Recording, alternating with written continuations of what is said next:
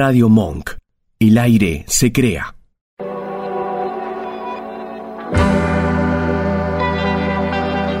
Hacemos Más Vale Magazine.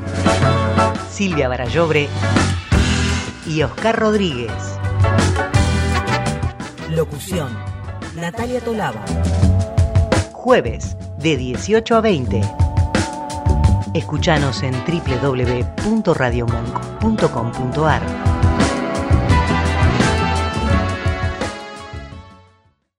Hola, hola, ¿cómo están? ¿Cómo están todos? Me distraje porque no escuché la apertura del programa, en realidad. Pero bueno, eh, pido disculpas, pido disculpas. Estaba tratando de comunicarme con vos, justamente, Oscar. Eh, ¿Cómo estoy hablando con vos y te estoy leyendo. ¿Cómo estás, Silvia ah, Muy bien, muy bien, gracias. Bueno, me distraje ese instante porque, porque no, no, no, apareció nuestra apertura. Eh, claro, estamos acostumbrados, ¿viste? Somos como esos este, animales que están acostumbrados a Exactamente, exactamente. Nos pasa a nosotros, pero con la apertura. Hasta que no escucho, hacemos más vale de más Vale Magazine, no arranco. Pero estaba encendida la luz roja, estaba encendida la mágica luz roja. Bueno, acá estamos nuevamente, un jueves, siendo las 18.02. Yo estoy aquí en la ciudad de Buenos Aires, que está súper calentita el día de hoy, en todos los sentidos, te diría, pero también en cuanto a la temperatura del clima, ¿no? Como corresponde para el mes de diciembre, digamos. No sé cómo anda por allá, por tus pagos. Bien, mira, acá estamos haciendo 30 y llegué recién, recién, me llama para salir del aire, dame un segundito que estoy entrando.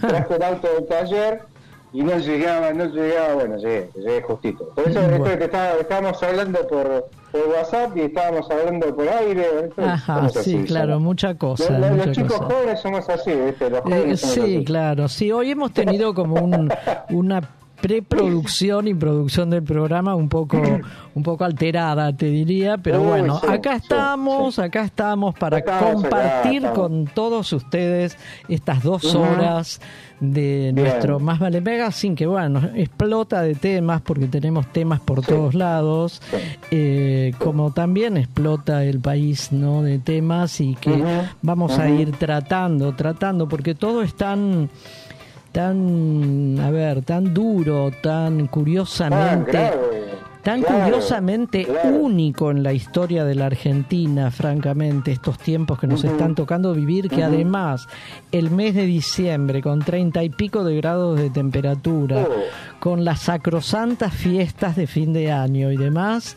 bueno, verdaderamente eh, se hace como muy, muy cuesta arriba. Pero bueno, Vamos a desarrollar nuestro programa, Oscar. ¿Con qué arrancamos? Bueno, según la grilla este, que armaste vos, sí. que estoy viendo ahora, casualmente. Sí, sí.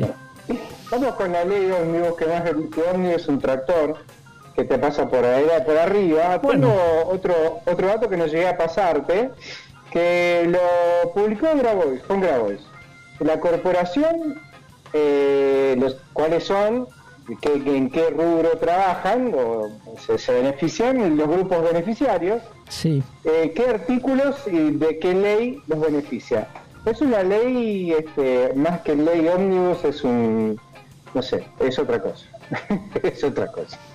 Este, y eso lo queda demostrado este, yo, en los, decretos, en el, este DNU asesinó, más lo que agregó.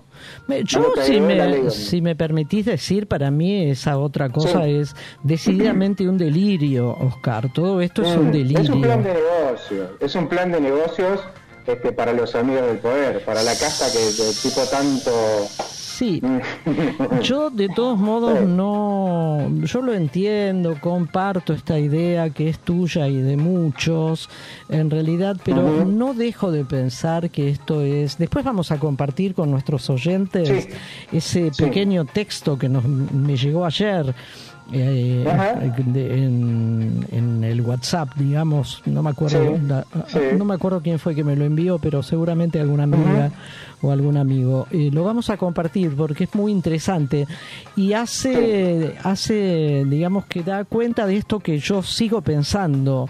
El presidente de la nación tiene problemas psiquiátricos severos. Sí, eso es cierto. Severos. Eso es cierto. Por eso me permito decir que esta ley ómnibus, que ese DNU gigantesco, son verdaderamente delirantes. Sí. Verdaderamente delirantes. Pero bueno, vos continuá con Ujú. la ley ómnibus que ya es Vamos, como vamos Dios con me libre parte, lo sí. que es esto. Sí, esta es una de las partes. eh, eh, se habla del límite al derecho de reunión, Sí. la criminalización, y eso que estoy leyendo, ¿eh? Sí, sí, sí. criminalización de la protesta y vía libre de gatillo fácil, que es una nota de Irina Hauser. Estuve viendo algunas otras cositas por otro lado. Sí. Esta norma es algo que no es una ley, no está aprobado por nadie. No, todavía la, un- la- la no, mandó, no. la mandó al Congreso. Sí, sí, la mandó sí, al Congreso. es un proyecto. Sí. Eh, criminaliza los movimientos sociales, organizaciones, quita derechos y hasta afirma el absurdo que en una reunión de tres o más personas en un espacio público debe pedir permiso al Ministerio de Seguridad. Ah, caramba. O sea, si se juntan cuatro a tomar una cerveza, unos mates en la plaza, hay que preguntarle al Ministerio de Seguridad. Es, un- es una locura. Pero, Bueno, a ver, a ver, a ver, pará, pará.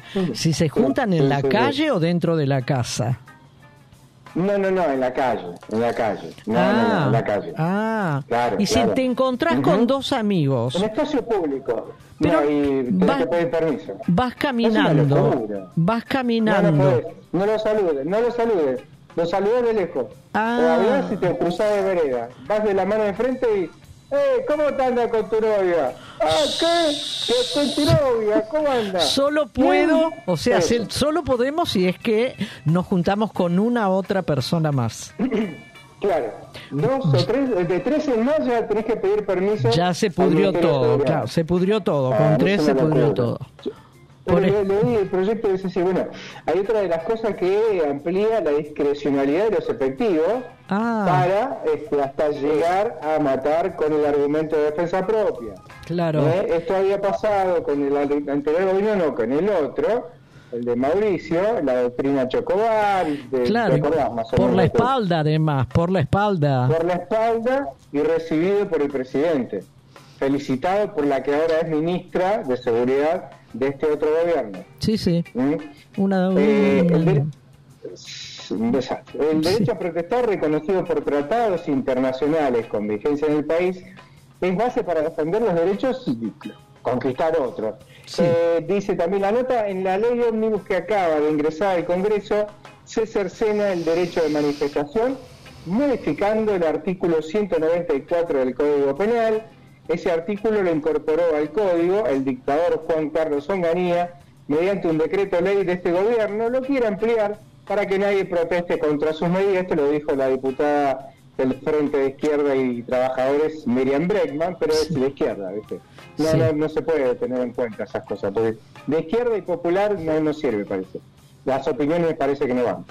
Eh, el artículo que señala que es, eh, dice que castiga de tres meses a dos años de prisión Mm, eh, sin crear una situación de peligro común que impidiera, estorbar o entorpeciera el normal funcionamiento de los transportes por tierra, agua o aire, o los servicios públicos de comunicación, de provisión de agua, de electricidad o de sustancias energéticas. Eh, Nada, muy vago todo esto, muy vago. En cambio, sí hace la versión ampliada que mi ley envió al Congreso y que de arranque eleva la pena al rango de entre 3, y, tres años y 6 meses de prisión.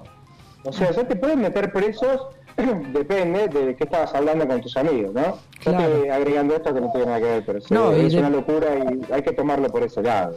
Eh, Bueno, por eso insisto, insisto, Oscar, en que todo tiene un tinte delirante. Es delirante, sí, sí, sí, tal cual. Por eso sigo con en esa, en esa tesitura, digamos. Añade agravantes de 2 a 4 años para quien lleva un arma o causa, o causa un daño físico y de 2 a 5 años para quienes dirijan, escuché esto, Sí. de prisión. 2 a 5 años para quienes dirijan, organicen o coordinen una reunión o manifestación. O sea que si vos sos la que organizaste eh, juntarte con tus cuatro amigas en un parque, Sí. puedes ir de 2 a 5 años de, de No, prisión. no, no, no, es impresionante, No, es impresionante. no. Eh, el tema es que no corten la circulación. Acá el la, la, palabra orden en estos gobiernos de derecha es, es básica. La orden es yo puedo pasar, pero me tengo que pasar, mi derecho es circular. Bueno, esto tiene que ver con los cortes, las multas por los cortes, los daños que generen los manifestantes, que otra de las cosas que escuché por ahí que dijo la ministra de Seguridad es que se van a hacer cargo las, las manifestaciones de todos los gastos. Te van a pasar una factura con todo lo que rompieron y tienen que pagar todo. Ah, mira, mira, mira. Sí, sí, sí. No, no, por eso yo reitero, reitero lo mismo. Es casi un manual de psicopatología y de lo que es la producción de ideas delirantes, lo que es la ideación delirante. Claro, está perfecto lo que decís. El artículo 194 es usado para criminal la protesta, pero bueno, esto existe este 194, pero interpretada depende del juez. Ahora ya no, ahora esto se convierte casi en, eh, en persecución. Vos fíjate lo que dice Irina Hauser. Esto se, se usó, el artículo 194, para criminalizar a Milagro Sala en Jujuy en un proceso donde se le acusó de instigadora en protesta, donde ni siquiera se pudo se pudo comprobar que ella participó, estaba, no estaba ahí. ¿no? Esto también le explica Agustín Llegó, que es coordinadora del litigio del Centro de Estudios Penales y Sociales, el CELS. Eh, bueno, aparte de esto, la policía tiene que controlar a estos tres grupos. Va a haber un, policía cada tres o cuatro a ver qué están haciendo. Claro. Ustedes están con las chicas hablando quién sabe de qué cosa, hmm. y va a haber un, policía cerca para ver qué están haciendo. Claro. Que no, no levanten la voz, que no rompan nada, no corten una flor. Eh, bueno, esto dicen, es una carta blanca para disciplinar a los molestos. Esto también lo dice Marcos eh, Aldazada, que es profesor de Derecho Penal y abogado de la Universidad de Itela. Eh, también dice el proyecto utiliza un vago lenguaje, no se entiende esto de convocar a una manifestación. Eh, yo con respecto con respecto a esto de disciplinar, como decías hace un instante, a los molestos, yo mm, utilizaría las palabras que porque ellos no hablan de gente molesta. No, ellos hablan de gente bien y por ende el resto queda en cada uno de nosotros en cómo nos vamos a llamar yo propongo, propongo la expresión gente de mal. Y yo no me quiero poner ese lado. Bueno, pero nosotros perteneceríamos. Nosotros pertenecemos. No, no, no, pero es que nosotros, quienes no votamos este modelo ultraliberal, no somos gente de bien, yo me permito llamarnos, yo, yo me hago cargo, me permito llamarnos gente de mal y es a, este, a esta gente de mal que hay que disciplinar. Claro, claro, sí, sí, claro. Es así. Eh, aparte, hay, una, hay algo que es más serio. Esta es una base legal, porque eh, recordemos algo, cuando hablaron de cortar, no tenían que andar, ¿te acuerdas de la locura esa de que tenían que marchar por la vereda? Claro. Los que cortaron la calle fueron efectivos, había, había un chiste por ahí dando vuelta que si sumamos a los efectivos más los manifestantes estaba lleno de gente. Bueno, pero eso Era está... mucha la gente que se convocó, pero eh, aparte si le sumamos a los efectivos, en el sentido de que es demasiados efectivos para esto, eh, le han pegado a mucha gente hasta camarógrafos y periodistas de TN, de otros medios. Sí, sí, sí, ¿Qué pasa? Es una excusa, es una excusa para aumentar las penas, los delitos y este, el atentado, resistencia a la autoridad, es muy fácil. Esto, como es tan vago todo y es la, la, la, pues, digamos, la palabra del policía contra la palabra del, del malo, de barba y generalmente es marrón, y tiene ropa que no es de marca, este, es la, la, ¿viste? Esa es la, la, palabra de esa gente contra la, otra, contra nosotros. Bien, no, no, no, es terrible todo este protocolo, yo te, eh, toda esta ley, quiero decir. Eh, tengo después un, como casi una nota de color, si querés, si es posible llegar a encontrarla, una nota de color dentro de esta ley ómnibus. Ahora, no sé, Oscar, si me permitís leer este... este este WhatsApp que nos llegó ayer. Ah, sí, sí, sí, sí, sí, eh, dale, dale, sí, sí, sí. Hace, porque hace, tiene que ver con todo lo que estás diciendo, ¿no? Y con lo que yo reitero, reitero y reitero acerca de una, de una presentación delirante o cuasi delirante. Eh, habla de alguien que fue emperador, esto es un dato histórico absolutamente verídico, emperador de Roma, que fue nada menos que Calígula Y dice así. Ajá, pará, pará, eh, discúlpame, te propongo algo. Mientras vos vas diciendo Sí. que los oyentes vayan pensando y cambien un nombre por otro, un animal por otro. ¿eh? Exacto, exactamente. Ahí está, ahí sí, está. sí, e incluso un momento histórico por otro, porque esto que voy a leer sucedió hace más de dos mil años, Claro, ¿sí? claro. Que fue cuando vivió Calígula y cuando reinó Calígula como emperador de. Roma.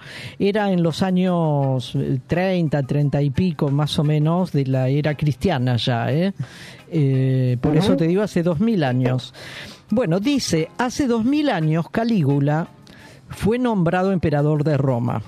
Era un desequilibrado mental que estaba enamorado de su hermana, con quien tenía sexo frecuentemente, y que nombró y que nombró funcionario, cónsul para más datos, a su caballo. Ya tengo, disculpame, tengo cuatro, tres datos para intercambiar ahí, pero no los voy a decir. Bueno. Mientras vos estás, estás diciendo, estás leyéndolo, yo me estoy imaginando en la, en la realidad. Exacto. ¿A quién poner? Digamos, tra- estás trayendo a nuestros días esto. sí. Eh, Claro, bueno, sí. nombró funcionario, cónsul, para más datos, a su caballo llamado Incitatus, el caballo. Según decía, era su principal asesor.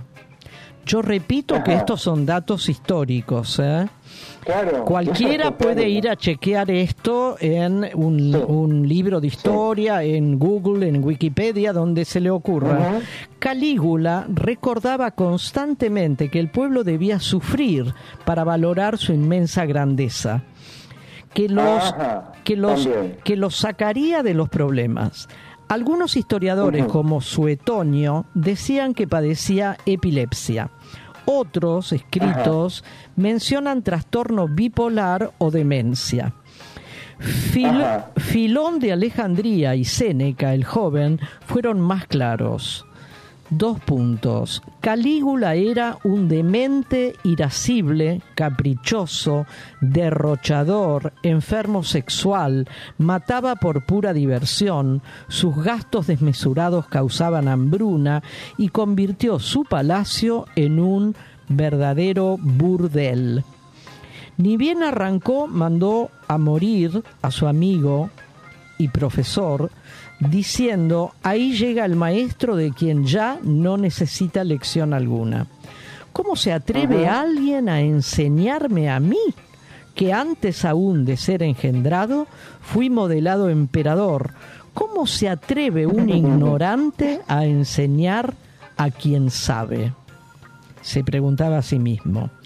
Vació el tesoro de su imperio, vació el tesoro de su imperio y maltrataba constantemente a todo el mundo.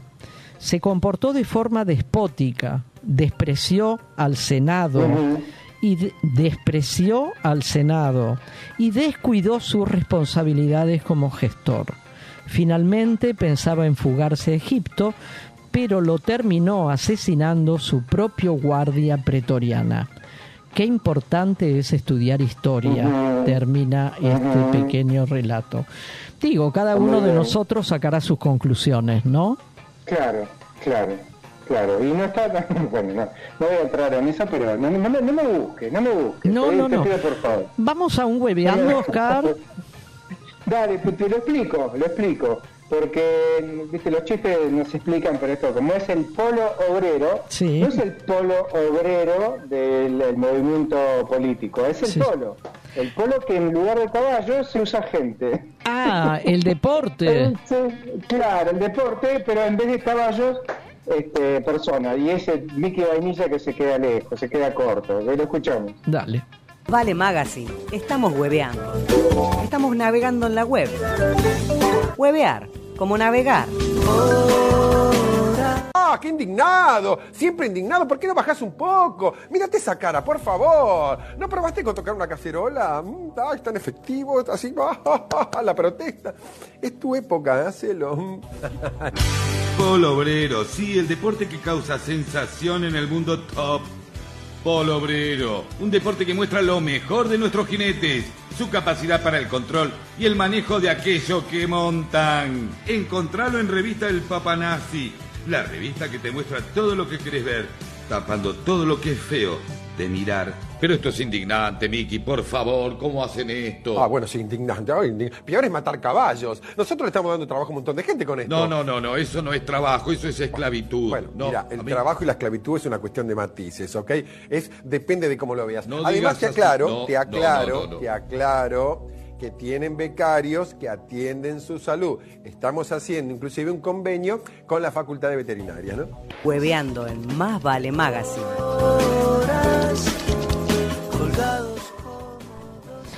Bueno, tremendo. ¿Quién era Mickey Vainilla? Sí, sí, sí. Claro. Se quedó corto, pobre. Se quedó corto, la verdad. Se quedó corto. tremendo. Eh, disculpame, vamos a saludar a nuestra locutora, Natalia Tolava. Ay, no sé pero- si me está escuchando, pero cumpleaños, así que gracias, Nati Tolava. Y bueno, como y todo. y además como también- todo malo, como todo malo, viste, este, este, la está pasando mal también. Bueno, Porque esta- esta- esta- estas leyes no son para los malos. no. Son para los buenos, para gente bien. gente de mal, gente de mal. Bueno, también saludamos a nuestra a nuestra joven operadora Malena Venegas, es, por favor, que está aquí Perfecto. eh, detrás del Hola, detrás del vidrio. Anda. Ahí está. Ahí está ella. Bueno, te dije que tenía Sí, como una gracias. nota de color dentro de la ley ómnibus, este disparate, este delirio Ajá, gubernamental. Ahí encontré una nota de color. Bueno, quiero compartirla esta A nota de, dol- de, de- Sí. mirá, mirá el fallido, nota de De- dolor, iba a decir. Dolor, Nota de dolor. dolor, iba a decir. Bueno, dice así el artículo, el escrito de- del cual lo obtuve. En la publicidad. Escuchemos, por favor, escuchemos lo que dice. En la publicidad de las prestaciones o servicios de cual esto es texto de la ley de ómnibus, ¿eh? la ley ómnibus. Me lo estás inventando vos, ¿no? No, no, está entrecomillado, entrecomillado. Ah, bueno. En Sí, la sí, publici- en la publicidad de las prestaciones o servicios Sí. de cualquier tipo en los niveles nacional, provincial, municipal y de la ciudad autónoma de Buenos Aires que sean de libre acceso o atención por parte de los ciudadanos, no podrá utilizarse la palabra gratuito o similares. Para, para, ¿estás, leye- estás leyendo bien? Sí, o palabras similares, debiéndose aclarar que se trata de una prestación o servicio de libre acceso solventado con los tributos de los contribuyentes. Ah, bueno, eh, es muy largo todo eso. Poné gratis. No, no, no, ¿Todo- no se, eso vas a poner? no se va a ¿Ah? poder utilizar la palabra gratuito. Y esto. ¿sabes dónde me llevó esto? A otro delirio, ¿eh? A otro delirio. Pero corría el año 1955, Oscar. Sí. Ah, claro. Eh, y este, este, este delirio, Claro. entre comillas, que encontré, es o fue un decreto de aquel año, Sí. 1955, y el decreto llevaba por número 4161. Y era un decreto del gobierno de facto que derrocó a Perón Claro. y en, a, a partir del cual, o gracias al cual, se prohibía exhibir, ahora se va a prohibir o pretenden prohibir una palabra. En aquel año Claro. prohibieron exhibir los símbolos partidarios peronistas y solo se podía hacer referencia al expresidente como el tirano de puesto. No se podía, Claro. no se claro, podía usar la palabra Perón.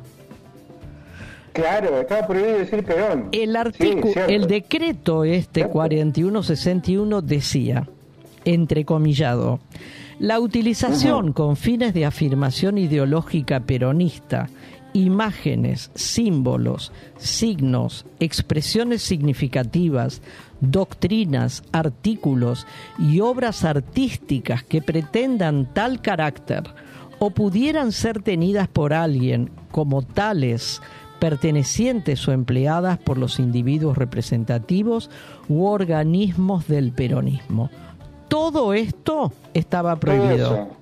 Todo eso. Yo sé que me quedé con, con qué frase. Expresiones significativas. Sí, Eso sería hacer la B con los dedos, por ejemplo. por ejemplo, por ejemplo, sí, si sí, saludas a alguien, ¿ganaste o no ganaste? Y haces la B. sí, sí, La B de la victoria. Sí, sí, sí. te cortan los dedos, no podías. Totalmente. No, Y- Por ejemplo, ¿no? Entre otras cosas, entre otras burradas, digamos. No, bueno, o sea que no hay nada nuevo bajo el sol, como nos No, damos cuenta, no, ¿no, no. es cierto? Cuando llegan este tipo de gobiernos, digamos, eh, la dictadura del año 55 fue eso, una dictadura, llegaron al gobierno con las armas, eh, matando Sí, gente, fusilando gente, eso fue en ese momento. En este momento no. En este momento llegaron con No, el no, 55% de los votos.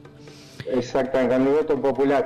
Vos sabés cómo cambia, bueno, eso, la- vos estabas hablando de la revolución libertadora que se la conoció como la revolución fusiladora, pero Claro. con el tiempo va cambiando y los golpes de Estado ya no sirven más, son muy, ca- son muy caros, duran poco, generan mucha bronca. En cambio, si convences a la gente de que el malo, del que el, el- el oponente, más que oponente es el adversario, es el otro, es el morocho, el marrón, el planero, el populista, bueno, es más fácil, ¿no? Le- le- va más- allá en el tiempo, inclusive.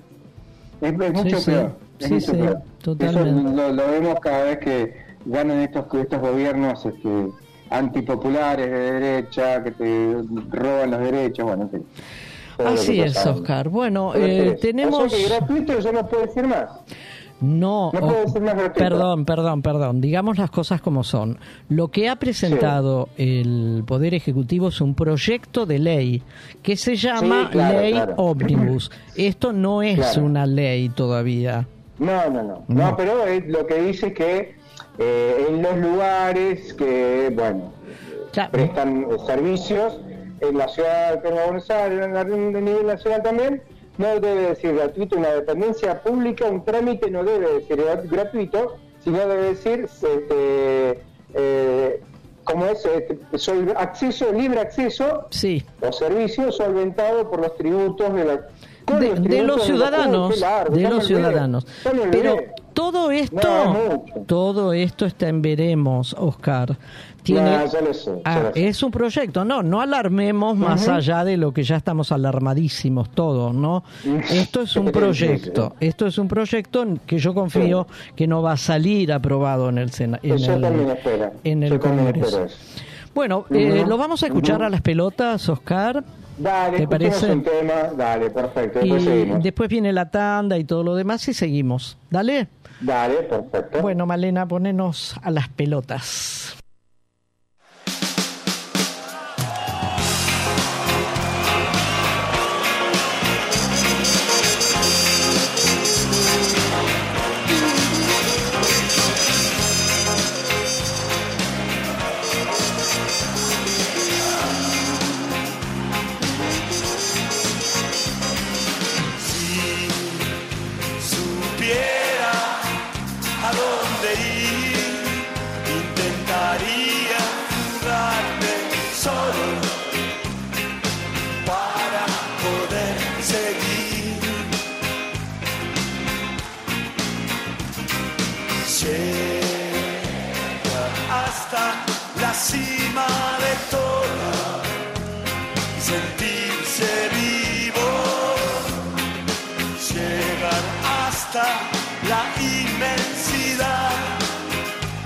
Para sentirse vivo.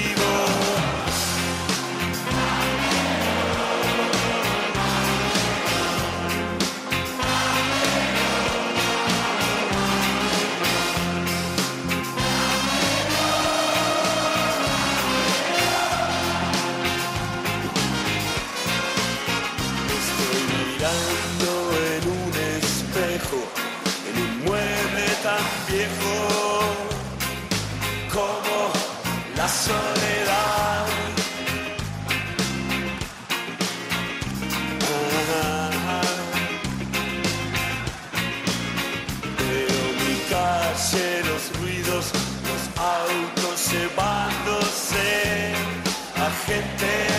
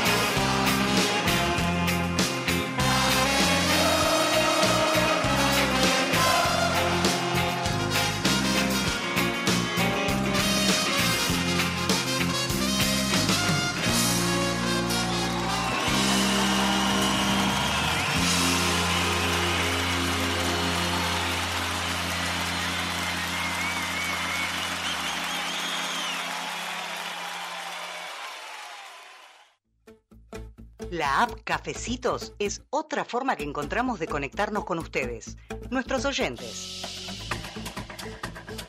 Si nos invitan con uno o más cafecitos virtuales, nos están ayudando a sostener nuestro programa de radio Más Vale Magazine. Como novedad, les proponemos una publicidad a cambio de cinco cafecitos. Sería una mención por hora de tu producto o servicio.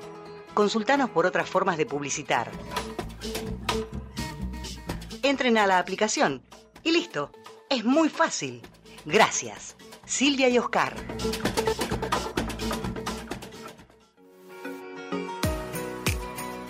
Limindar Sociedad Anónima.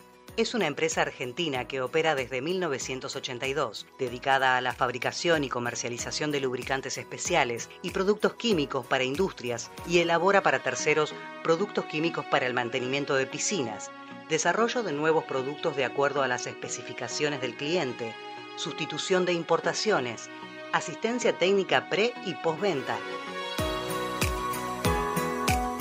Limindar Sociedad Anónima. Planta industrial y laboratorio, Camino General Belgrano 2041, esquina Bonorino, Lanús Este, Buenos Aires. Para más información ingresar en www.limindar.com.ar.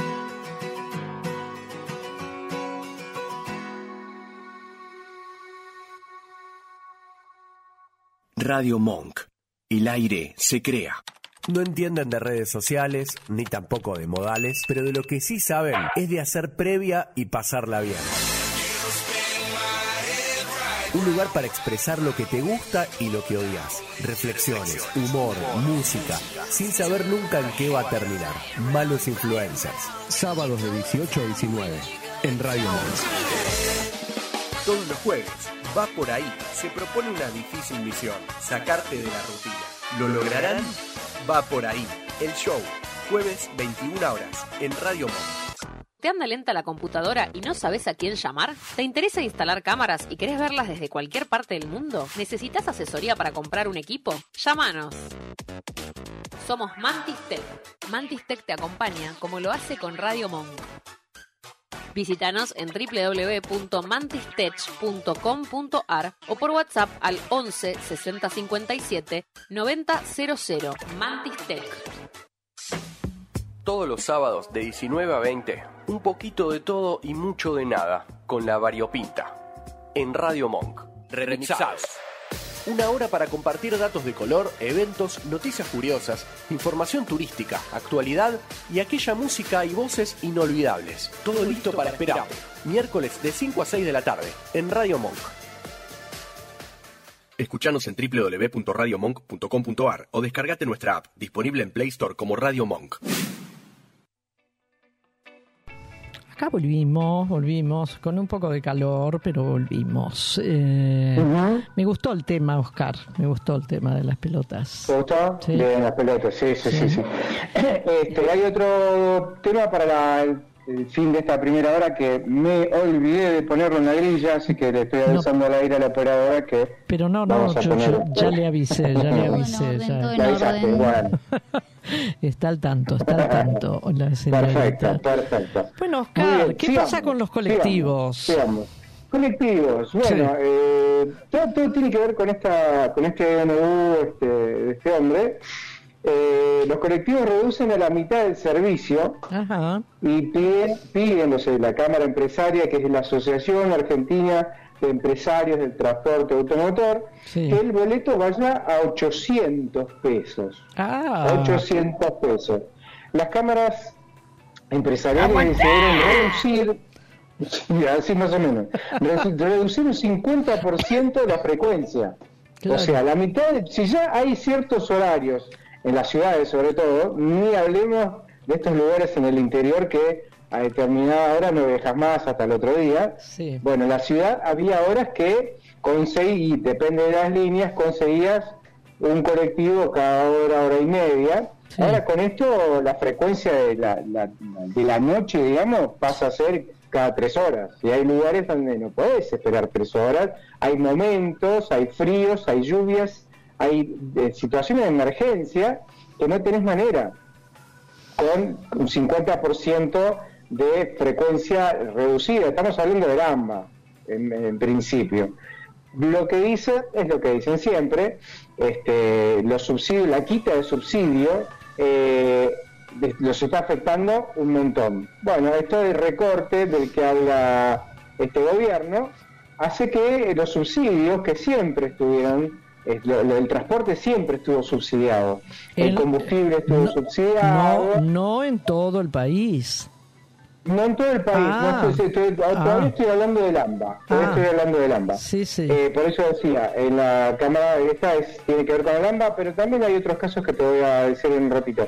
Eh, todo esto se, se, subsidiaba y hacía que el boleto salía lo que sale. Hoy por hoy le cortan ese subsidio y están pretendiendo un boleto, porque no llegan, dicen la Cámara de Empresarias, de, transporte automotor que tiene que llegar a 800, el mínimo. Digo yo, pensan, pensemos, alguien que pagaba 50, 70 pesos un boleto, pasa a pagar 800.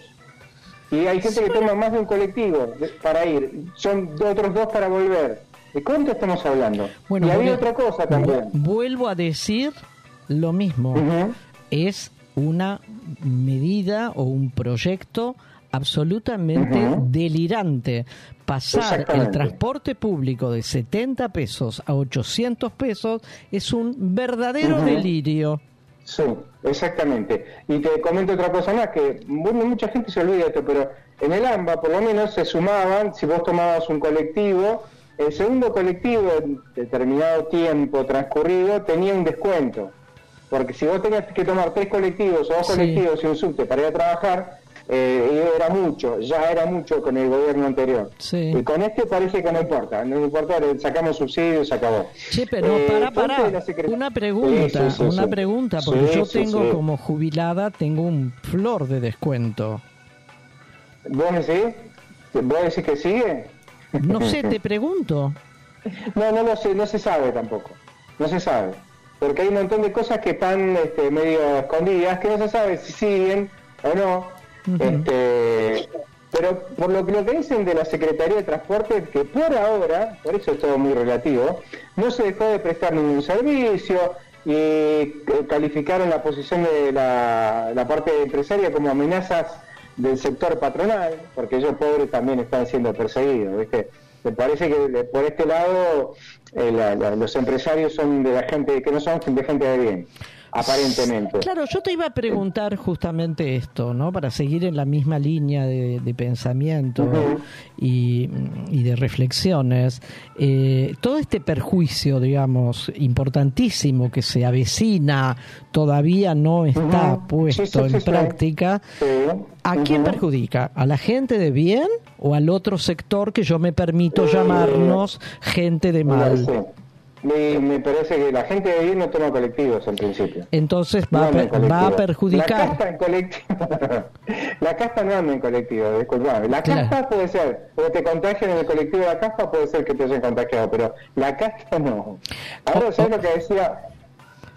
no, no, o sea que los perjudicados vamos a ser este sector que yo me permito llamarme gente de mal. pero estás equivocado.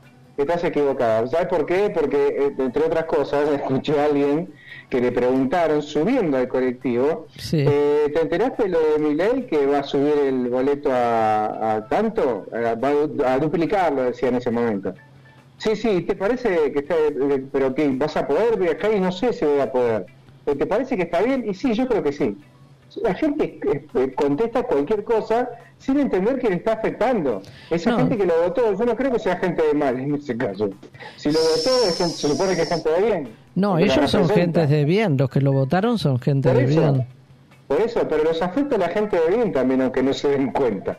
Son tan de bien que no se dan cuenta. Troilo, que es el, que está a cargo de estas empresas, dice con lo que se recauda, con los, los boletos no alcanza para cubrir gastos los subsidios son del 90% del ingreso. Lo digo de vuelta, esto por eso te, interrumpí. Los subsidios que daba el Estado, este populista, llegaban al 90%, según la Cámara Empresarial, del valor del, boleto. O sea, uno pagaba el 10% de lo que vale. Obviamente con este otro gobierno del bien, digamos, este, se va a pagar 800 pesos.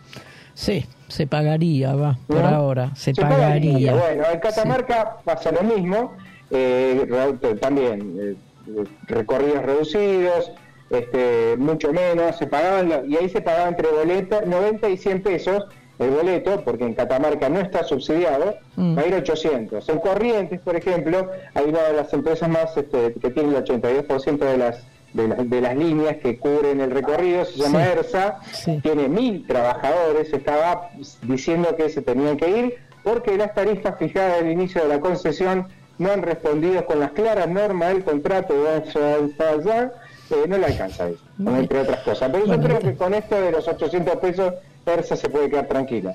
Vos sabés, eh, más plata. Mm, vos sabés, Oscar, que yo estuve escuchando últimamente, por ejemplo, en la cajera del super chino que yo voy, o en el comerciante de tal otro lado, o en etcétera. Eh, estuve escuchando que eh, cuando estaba por asumir, ¿no? Ya había triunfado en la segunda vuelta eh, el actual presidente y estaba por asumir, bueno, cierto optimismo porque iba a ser todo la primera vez que nos iban a gobernar los libertarios. Llegó a decirme esto una, una cajera del super chino. Es la primera vez que nos van a gobernar los libertarios, nunca nos gobernaron. Bueno, yo te invito y los invito porque vos creíste que esto es la primera vez que pasa en la Argentina. No, no, es la primera vez que pasa. Eh, claro, hemos tenido ya experiencias absolutamente frustrantes y fracasadas a lo largo de las últimas décadas. Y mm, nos pareció, y esto se lo digo a ustedes, a los oyentes, nos pareció más que oportuno escucharlo a este hombre. Así es este hombre que llevaba por apellido José Alfredo Martínez de Oz, ministro de Economía a partir del año 1976 de la revolución o no, o de la dictadura sangrienta, cívico, militar, eclesiástica, que provocó los horrores que provocó durante los años 76 hasta el 83. Escuchémoslo, es un poquitín largo, así que los invitamos a tener un poco de paciencia. Escuchémoslo a este sujeto que se caracterizaba por tener dos orejas que parecía Dumbo, ¿sí? Eh, ¿Qué es lo que nos cuenta este señor en el año 1976? Sabemos que la misma naturaleza de la profunda transformación que estamos llevando a cabo impide que podamos hacer hoy, en esta ocasión, un balance total y global del mismo. Pero quisiera destacar lo que yo considero son 12 puntos fundamentales a través de los cuales se puede medir la profundidad de la transformación que hemos llevado a cabo. En primer lugar, la libertad de precios, la eliminación de los controles de precios.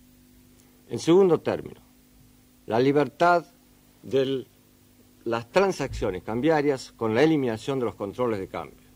Tercero, la libertad del comercio exterior con la eliminación de los monopolios a la exportación, por ejemplo, de granos y de carnes.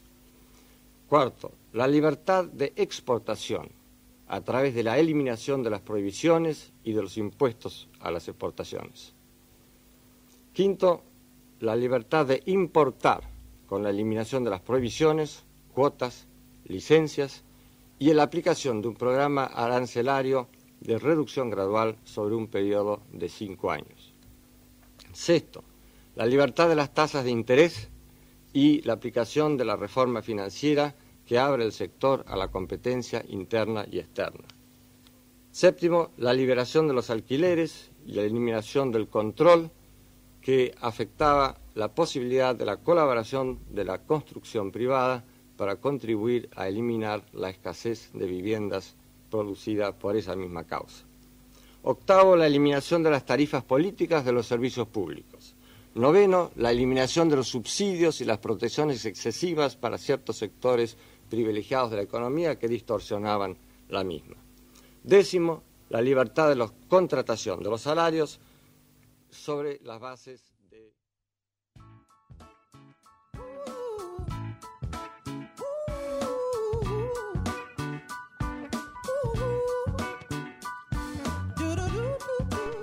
No, no, no, no, no lo soporté más, Oscar, no lo soporté más. Este infeliz está diciendo lo mismo, decía hace 43 años, decía lo mismo que está diciendo nuestro actual gobierno. Es, es insoportable, insoportable, me puse loca, me puse loca. No, no solo eso, es, Aparte, ese tono que tiene supuestamente tranquilo. Bueno, los, los milicos tenían eso de ustedes tienen que hacer, y ese tono y ese marcado. Eh, bueno, pero vos sabés que yo me, me recordé enseguida cuando, eh, cuando asume Macri o en la campaña, creo que hicimos un, un punto por punto en un audio de lo que lo que decía Macri ya, lo que decía Martínez exactamente, exactamente. ya viene pasando todo el tiempo, viene pasando lo mismo. Es exactamente, pero calcado, lo que dicen es calcado, además. Eh, eh, derogar la ley de alquileres es para facilitar el tema vivienda. Decía este hombre en el año 76 con esas orejas de Dumbo y la cara de idiota que tenía además por más Martínez de Oz que se llamaba. No, no, no, no. Eh, el nivel de... Mira, me, me, arrebaté de calor, Oscar, me arrebaté de calor. Bueno, eh, no, no, no. Voy a tratar de tranquilizarme para hablar de un tema que tampoco tranquilo, ¿eh? No digamos que no, no es el mejor tema para relajarse. No, imagínate vos, imagínate vos. Eh, decía el título vos, Oscar, para que yo tome un trago de agua. Ay, bueno, ese 2001, 2001, 2001, recordemos, estamos en casi un aniversario, 2001 en Argentina, los cinco presidentes en 11 días. Cinco presidentes en 11 días, en 11 días que estaban en el tema de la versión, por ejemplo. Exactamente. bueno, todo pasó, todo pasó hace 22 años en días como estos. Fines del año, fines del mes de diciembre, 22 años. Otra vez volvemos a vivir un diciembre, un principio de verano, unas fiestas navideñas y de fin de año ¿Me permites decirlo esto? Es una, es una palabrota. No importa. Es una palabrota. Otra vez volvemos a transcurrir este mes de diciembre, estas fiestas, esta despedida del año como el orto. Claro, claro. Claro. Bueno, no sé si se escuchó porque nuestra operadora, por suerte, le, puso, le puso esa cosita que se pone cuando uno dice una mala palabra. Sí, pero lo puse, puntualmente lo puso después, está muy bien. Bueno. Así se así se Bueno, igual gracias, no Así que apto para todo público, pero tampoco podemos dejar que claro. mienta. Claro, no, está muy bien, está muy bien. Eh, lo cierto es que eh, eh, hemos intentado introducirlo con un poquitín de humor, ¿no? Eh, se cumplieron 22 años de qué? De la brutal represión que ordenó el gobierno del entonces presidente Fernando de la Rúa, que terminó esa brutal represión que pasó a la historia como la matanza del 2001, con 39 muertos y 500 heridos en todo el país. Para los que quizás no, nos, no lo recuerden mucho, porque son jóvenes, como en este caso Malena y tantos otros. Eh, Yo no lo viví. No estabas. No. Es lógico, lógico. No estaba en este mundo todavía, obvio. Eh, ¿Qué fue lo que provocó semejante crisis hace 22 años? El principal desencadenante, no tanto vos como yo, como buena parte de nuestros oyentes lo recuerda, lo recordamos y lo padecimos, lo padecimos. Eh, el desencadenante principal fue el corralito. ¿Qué fue el corralito? ¿Qué fue, el corralito? Que empezó el 2 de diciembre, mira, el 2 de diciembre del 2001 empezó este invento de Caballo, el entonces Domingo Caballo, ministro de Economía del gobierno de Fernando de la Rúa. Eh, ¿Qué fue ese corralito? Una disposición del ministerio o del gobierno que restringía, impedía, limitaba la extracción de plata en efectivo de los bancos. O sea, si vos tenías plata en una cajita de ahorro o en algo, el gobierno había decidido encerrar en un corralito tu plata y que vos la podías ir sacando de a poquito.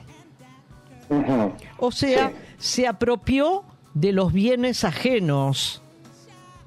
Esto fue lo que hizo el gobierno. Exactamente. Di- dispuso de la plata de los argentinos que tenían en alguna caja de ahorro como se le antojó.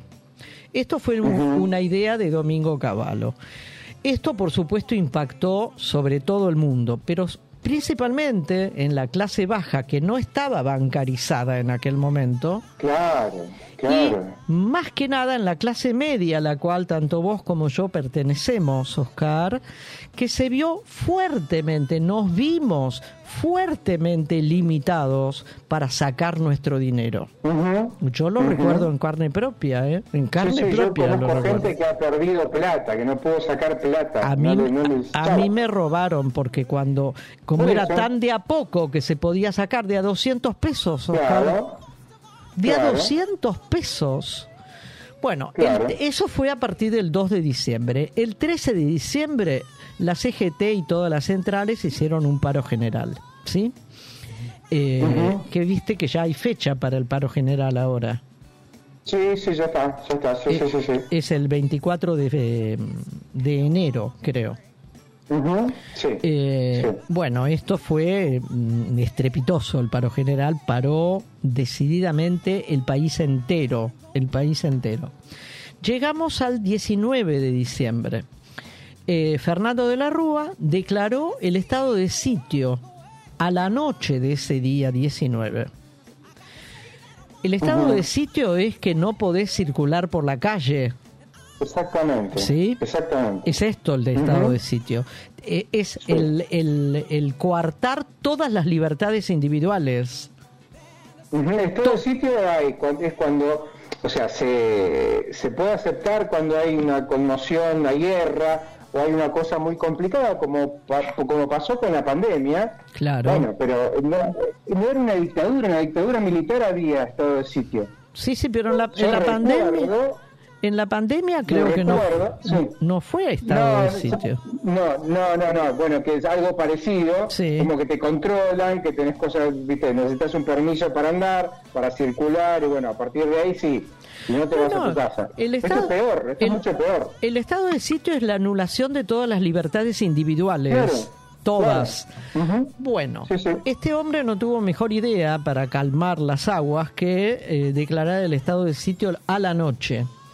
Yo recuerdo perfectamente esa noche. A pesar de esto que había declarado, salimos todos a las calles de la ciudad de. Buenos Aires y de muchísimas otras ciudades del país que se llenaron de protestas hasta Exacto, que esto provocó la renuncia de Caballo, que renunció esa noche del 19. Yo estaba frente a la casa, a la quinta presidencial en Olivos, protestando con mi hijo y con miles de personas.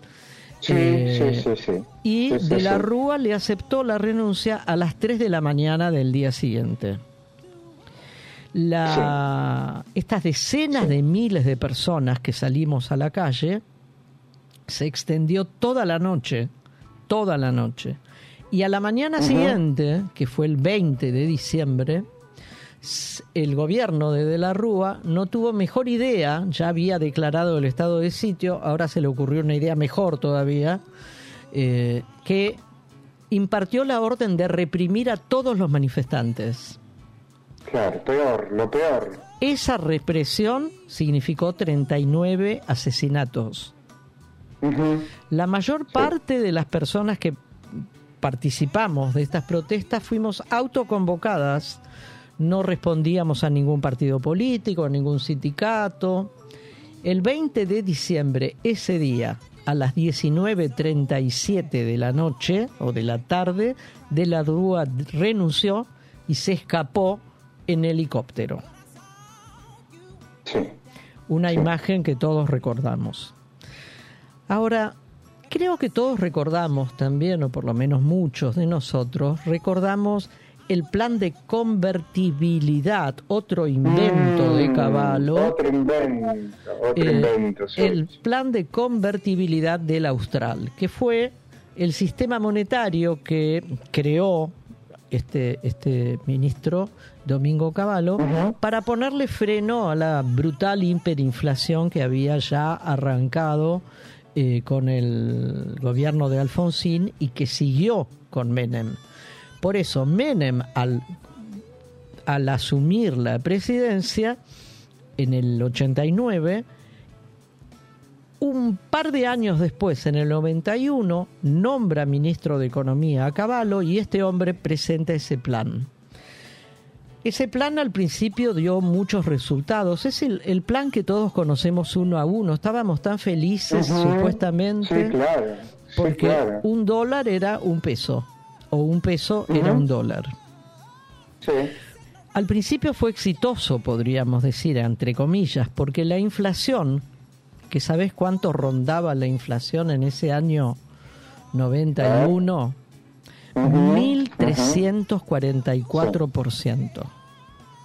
Era un error, sí, sí me acuerdo. 1300. Me acuerdo, ¿sabes que me acuerdo?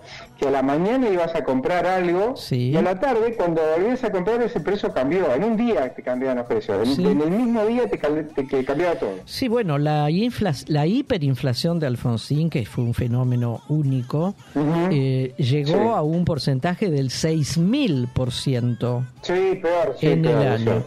Bueno, de Ujú. este 1.344% se redujo, gracias a este plan de convertibi- convertibilidad, al 25% en el año.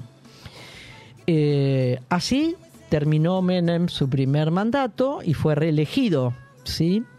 Eh, Pero ya la cosa no estaba bien, Oscar, porque empezaron las consecuencias negativas de este uno a uno. ¿Cuáles fueron esas Claro. consecuencias? Se abrieron las importaciones, algo que va a pasar probablemente ahora. Eh, Eso trajo un deterioro brutal de la industria nacional. Eh, des- más que es. deterioro, trajo la muerte prácticamente de la Sí, industria la- nacional.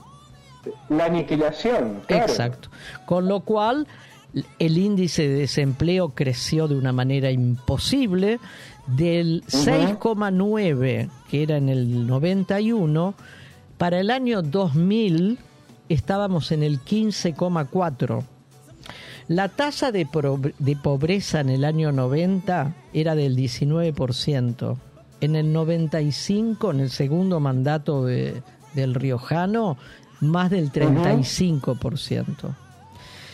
Con lo cual, este plan de convertibilidad fue cada vez peor, cada vez peor, cada vez peor, y el gobierno se vio obligado a realizar dos operaciones de endeudamiento gigantescas. El gobierno de. De la Rúa, que lleva a quién acudió, a quién acudió. Al fondo, ¿cómo era? Eh, fondo, no, ¿cómo, es, cómo se FMI. Ah, eso, Fondo Monetario. El Fondo Ah, Monetario mm, Internacional. Y Claro, de la Rúa, de la Rúa llamó a esos brutales préstamos que recibimos el blindaje uno y el mega canje el otro. Con todo este disparate llegamos al 29 de noviembre del año 2001, cuando los grandes inversionistas, no, no vos, yo y toda la clase media, los grandes operadores económicos Claro, empezaron claro. a sacar la plata de los bancos. Entonces ahí fue el, eh, la idea brillante de Caballo de parir el corralito. El parto fue, como se habían llevado toda la plata los grandes operadores económicos, habían dejado Bueno, cosa que- vacíos a los bancos. Bueno, eh, eso, ese, ese punto es muy importante. ¿Por qué? Porque los grandes empresarios a los que les interesa el país ya sabían que iba a venir el corralito. Exacto. Les avisaron, los llamaron, les dijeron, mirá, va a haber un corralito, sacá la plata, llévatela afuera. Así Y es. pasó. Y pasó. Por eso sacaron toda la plata. Y al sacar toda la plata, el sistema bancario colapsó. Colapsó. Exactamente. Y el Fondo No Monetario plata. Internacional se negó a refinanciar la deuda y se negó a rescatar la deuda.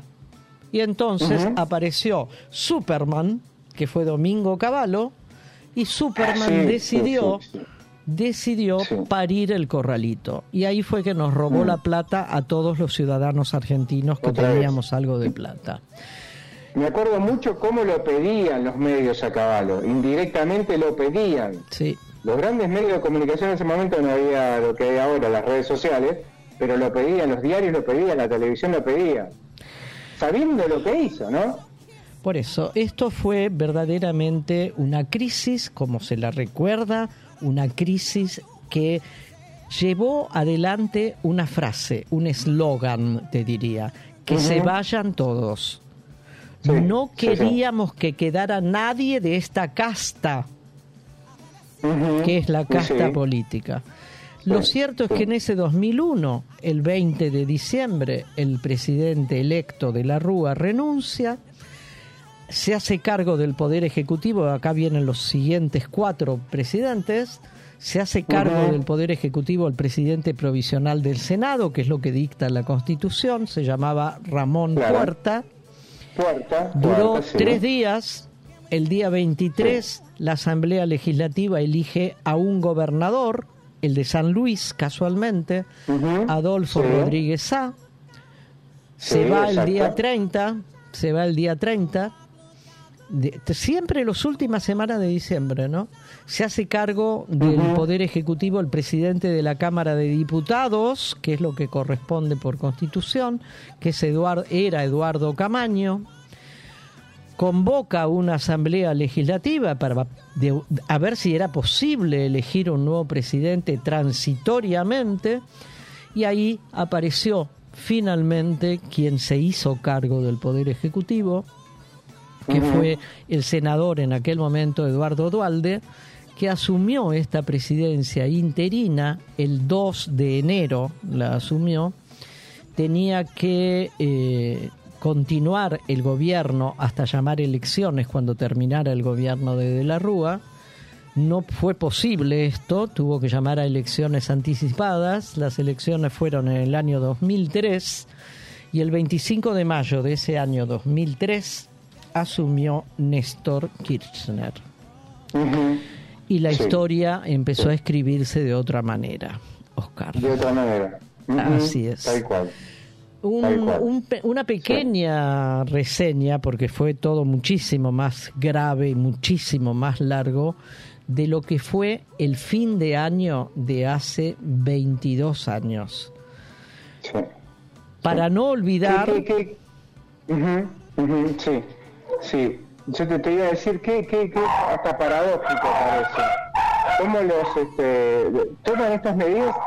El peor momento para tomar una medida como esta es, es el fin de año, con todo lo que para nosotros nos representa. Sin embargo, lo hicieron igual. Así es. Este Bueno. gobierno lo hizo igual. Escuchamos un poquitín de música, Oscar, y Dale, entramos dale. en la segunda hora. Dale. Dale, perfecto.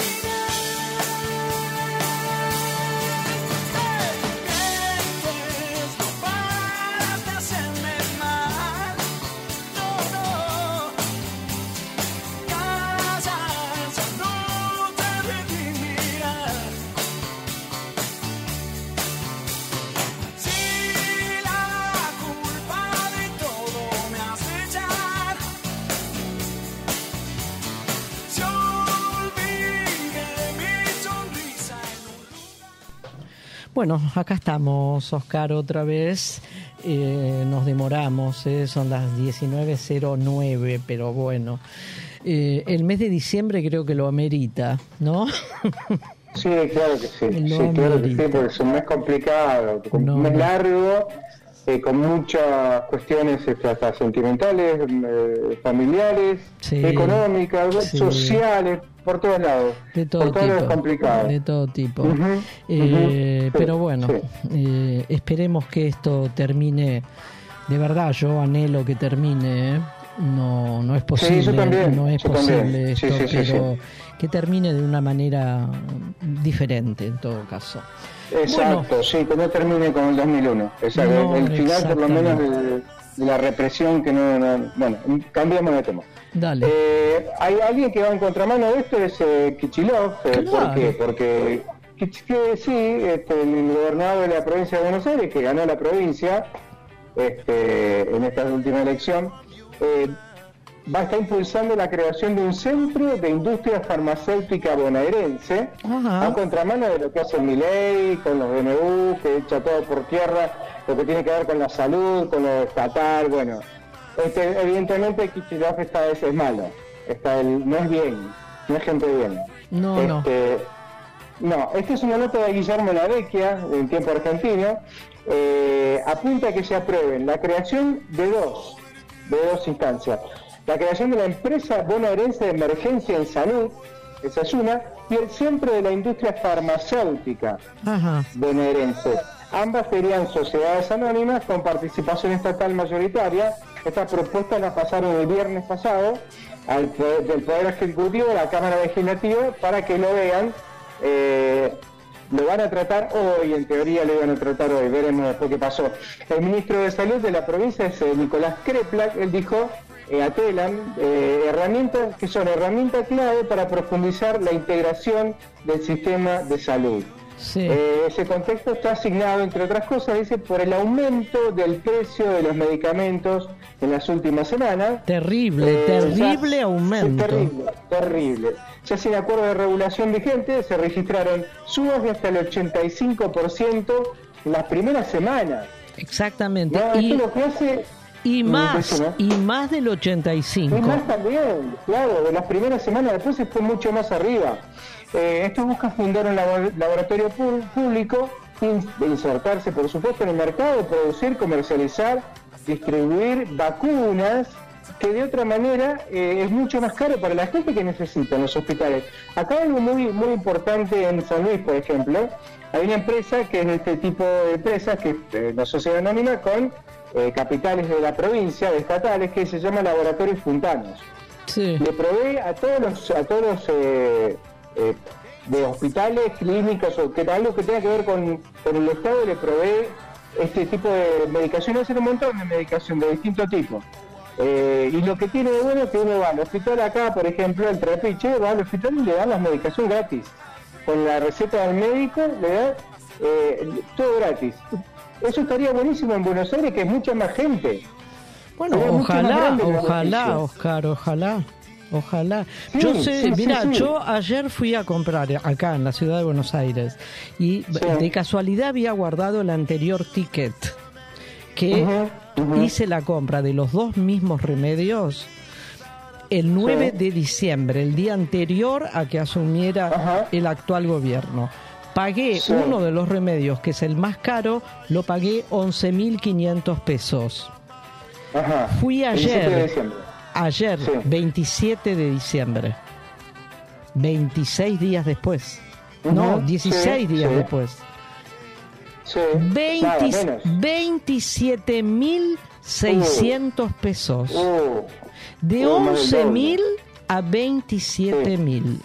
Es más Sí. del 100%. Más del doble, sí, es más del doble, más del 100%, sí, claro. Bueno. Pero esta nota hablaba de los primeros días. Claro. O sea que esto fue subiendo, subiendo. Sí. Lo que dice la nota también, que la empresa provincial va a estar abocada a las de emergencia, está enviada a la legislatura, que va, va a dar asistencia sanitaria ante urgencias, emergencias, va a cumplir las funciones de logística, va a hacer todo la, la- la empresa esta. Claro. La sociedad anónima con capitales eh, también eh, estatales, digamos. Claro. O sea que está, está muy bueno. Vos sabés en eso que aparece, hay una, una historia de 107 años con este DNU que hizo este hombre, dil- dilapida 107 años de que se creó la primera, eh, que es la primera eh, empresa que fue la Agencia Nacional de Laboratorios Públicos, fue creada hace 107, 107 años, perdón. De ahí para acá eh, vienen haciéndose cosas, van cambiando. eh, hay producción pública de medicamentos, vacunas, Sí. productos médicos del 2008, en 2011 otra ley que Bueno, declara bueno, interés bueno. investigación. Todo eso hecho por tierra un DNU, pretende echar por tierra un DNU. Sí, de, yo además de cruzar los dedos los- de la mano, de los pies, de todos lados, De los pies, espero, espero que no se concrete, Oscar, que el Congreso también, no, lo, no lo haga. Pero bueno, eh, tremendo, tremendo todo.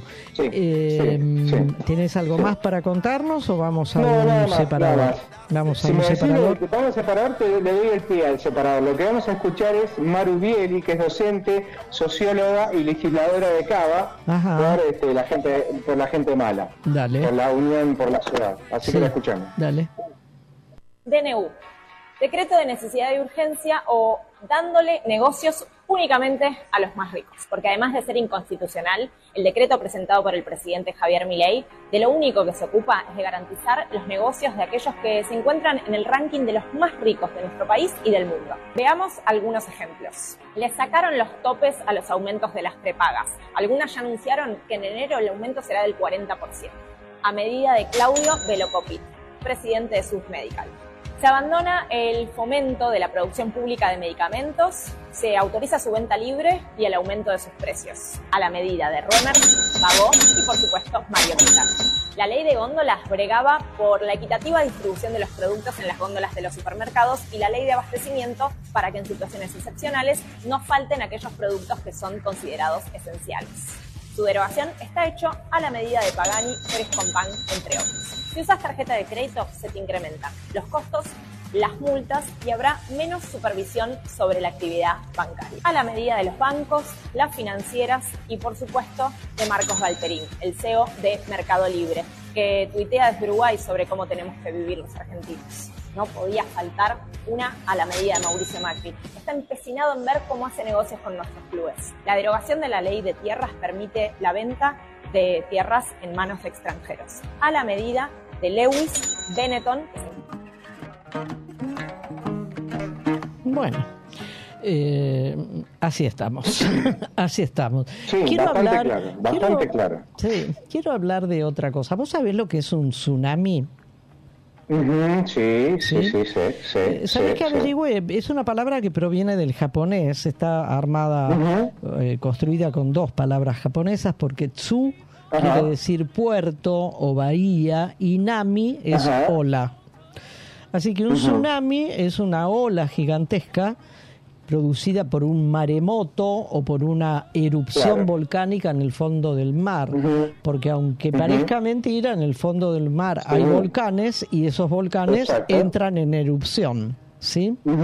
Sí, Bueno, sí, sí. eh, ¿sabes qué? Lamentablemente, lamentablemente, eh, hace un par de días, hoy qué día es 28, el 26, Ujú, sí. el 26 se cumplió un aniversario más eh, de un tsunami que sucedió el 26 de diciembre del año 2004, Oscar, en sí, el sudeste sí. asiático. Indonesia, para ponernos más o menos, Tailandia, digamos, la India, claro, todo ese claro. sector, todo ese sector del mar Índico y de parte del Pacífico. Eh, Vos sabés que además de recordar este eh, acontecimiento, que probablemente o no es el, no, no, no, probablemente. Es una de las mayores catástrofes naturales de la historia. Porque Sí, murieron, claro. murieron más de 250.000 personas. Es un montón, claro. Claro, Eh, nunca pasó sí. algo tan grave. No, no, nunca, nunca.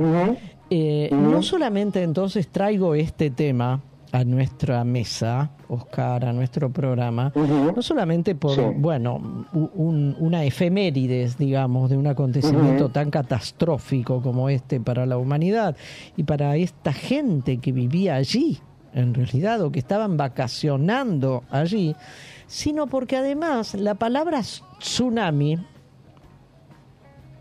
creo que calza como anillo al dedo con respecto al gobierno que tenemos actualmente en la Argentina. Ah, claro, claro. Como anillo Sí. al dedo. Porque este gobierno ultraliberal o ultraderechoso es un verdadero tsunami. Es un volcán en erupción que destruye todo lo que toca. Nos hemos pasado casi las tres cuartas partes del programa hablando de estas dos medidas eh, tan tan voluminosas, digamos, del actual gobierno, como esta ley llamada Sí. ómnibus, como el DNU este, que a lo que apunta es a la destrucción casi total de lo establecido en nuestro país históricamente. Bueno, este tsunami, por eso cuando leí que el 26 se cumplió un aniversario más de esto, y volví a ver escenas, Oscar, escenas extremadamente dramáticas de lo que fue este, esta catástrofe, me pareció, hablemos de ella, recordemos lo que sufrió esta gente, lo que sucedió en ese lugar del mundo, porque la naturaleza se volvió loca, loca. Y Sí. vale la Sí. palabra también, se volvió Y no hay loca. manera, no hay manera como, como mundo, como sociedad, como especie, de que podamos hacer algo. Exactamente. No hay manera. No se puede, no, No se puede. manera. Cuando la naturaleza explota de esta manera, las víctimas pueden llegar a 200, 250 mil personas. Bueno, esto Sí. fue un terremoto. Hay una película que yo la vi en su momento. Sí, Está muy yo bien hecha porque sí. parece auténtico, ¿no? La-. Las escenas del mar enloquecido. Bueno, eh, fue un terremoto, pero un terremoto submarino, ¿sí? Eh, que Claro. provocó esas enormes olas en el Océano Índico y que se vieron afectadísimas las costas de varios países como eh, la. India, Tailandia, Sumatra, el sureste de China y montones de islas que existen en este mar Índico y en el eh, Pacífico. Eh, las víctimas fueron, vuelvo a decirte, miles de miles de miles y gran mayoría de ellas sí. estaban vacacionando porque esas Claro. playas son paradisíacas, ¿no? Sí, claro. Sí, sí, sí, sí. Bueno, la, Claro. co- la colaboración fue unánime del mundo, de verdad, unánime. De todos los lugares del mundo llegaron ayudas. Eh, ese terremoto se generó en el fondo del Océano Índico eh, y provocó olas de más de 30 metros de altura, Oscar. Una locura, no te escapas jamás de eso. es Pensemos, tan alto. claro, pensemos que una habitación mide más o menos 3 metros, ¿no? Sí, sí. O sea, un edificio de 10 pisos. Exacto. No es- manera. Aparte en un lugar que es costa. Claro, playas, playas. Claro, claro, Eh, playa, sí. Ahora, lo, lo interesante de este fenómeno natural, Oscar, mm, catastrófico, devastador, es que pasó desapercibido. No hubo ningún tipo de alerta. Ningún tipo de alerta eh, meteorológica, digamos, que suele Claro, haber. Oye, claro. Oscar, ¿se puede anticipar un granizo? ¿Cierto? Sí, Eh, sí. Se anticipan lluvias, lloviznas, eh, vientos. No, este fenómeno descomunal no se pudo prever. Sí. Varios minutos, varios minutos de duró el- el- la catástrofe, digamos, para que se inicie sí. esta catástrofe, para que esa ola enorme de más de 30 metros se levantó como una pared delante de, las, de estos lugares. Era como una pared de agua, ¿no? Y lo curioso, lo curioso fue la señal de los animales, Oscar. Que ningún, Claro, eso queda, queda en, la, en la película, vi avances de la película, Claro. eso queda muy claro. Exacto, Es cierto eso, sí. exactamente. El- el- el- la señal que los animales dieron, pero que ninguno de los humanos sabían, conocían estas señales. No, no, no se Eh, dieron cuenta, no, es cierto. Como no hubo ningún tipo de alerta oficial meteorológica, digamos, el impacto fue de una sorpresa descomunal para la gente, ¿no?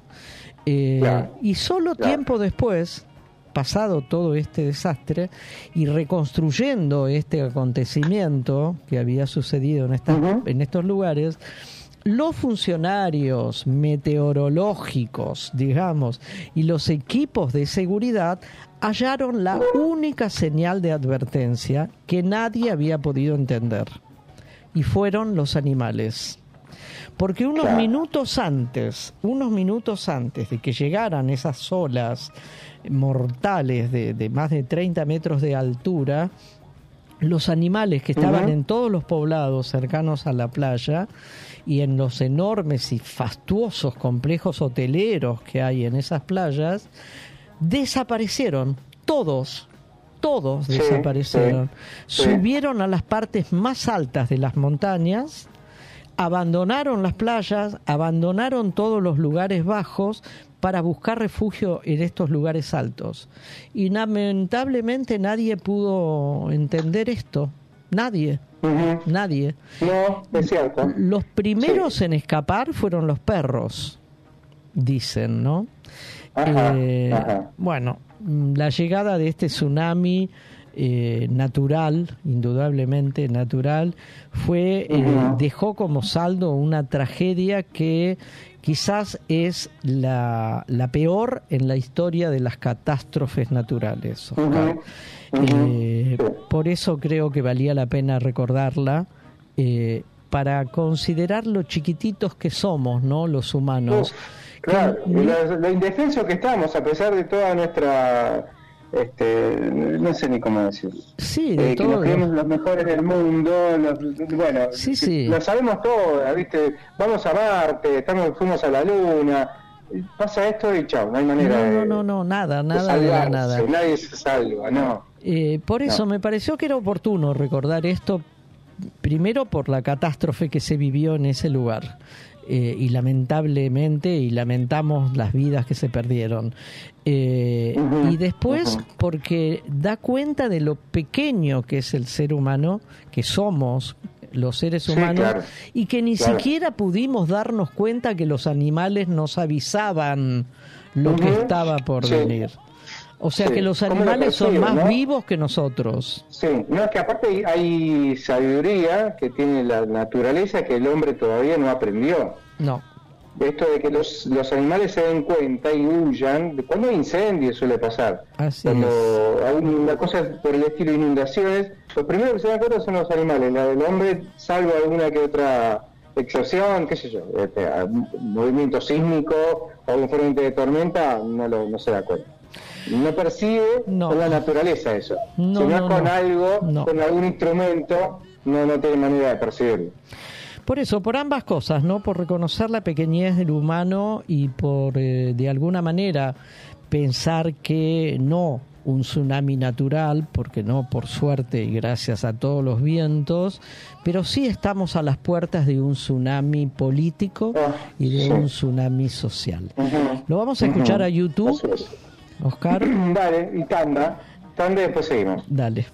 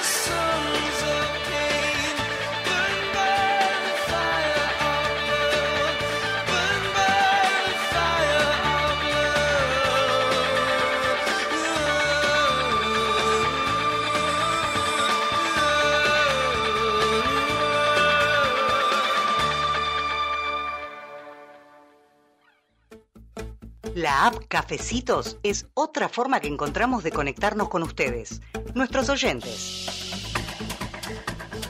Si nos invitan con uno o más cafecitos virtuales, nos están ayudando a sostener nuestro programa de radio Más Vale Magazine. Como novedad, les proponemos una publicidad a cambio de cinco cafecitos. Sería una mención por hora de tu producto o servicio. Consultanos por otras formas de publicitar. Entren a la aplicación y listo. Es muy fácil. Gracias. Silvia y Oscar.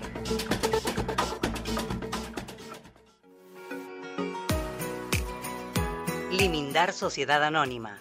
Es una empresa argentina que opera desde 1982, dedicada a la fabricación y comercialización de lubricantes especiales y productos químicos para industrias y elabora para terceros productos químicos para el mantenimiento de piscinas, desarrollo de nuevos productos de acuerdo a las especificaciones del cliente, sustitución de importaciones, asistencia técnica pre y postventa. Limindar Sociedad Anónima. Planta industrial y laboratorio, Camino General Belgrano 2041, esquina Bonorino, Lanús Este, Buenos Aires. Para más información ingresar en www.limindar.com.ar.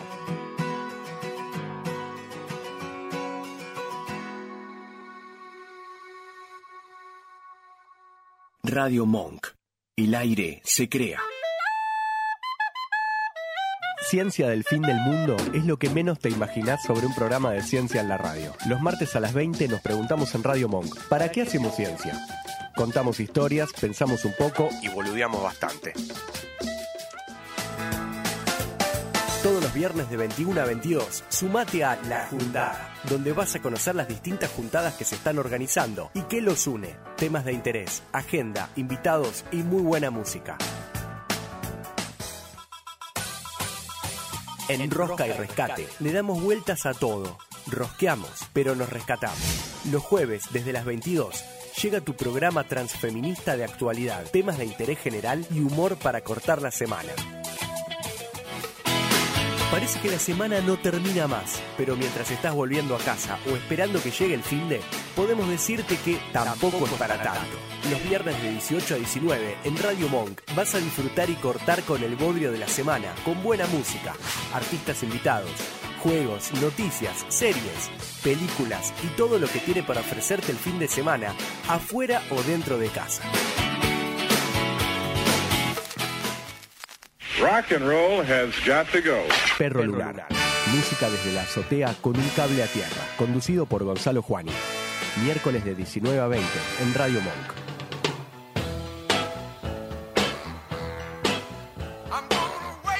Escuchanos en www.radiomonk.com.ar o descargate nuestra app, disponible en Play Store como Radio Monk.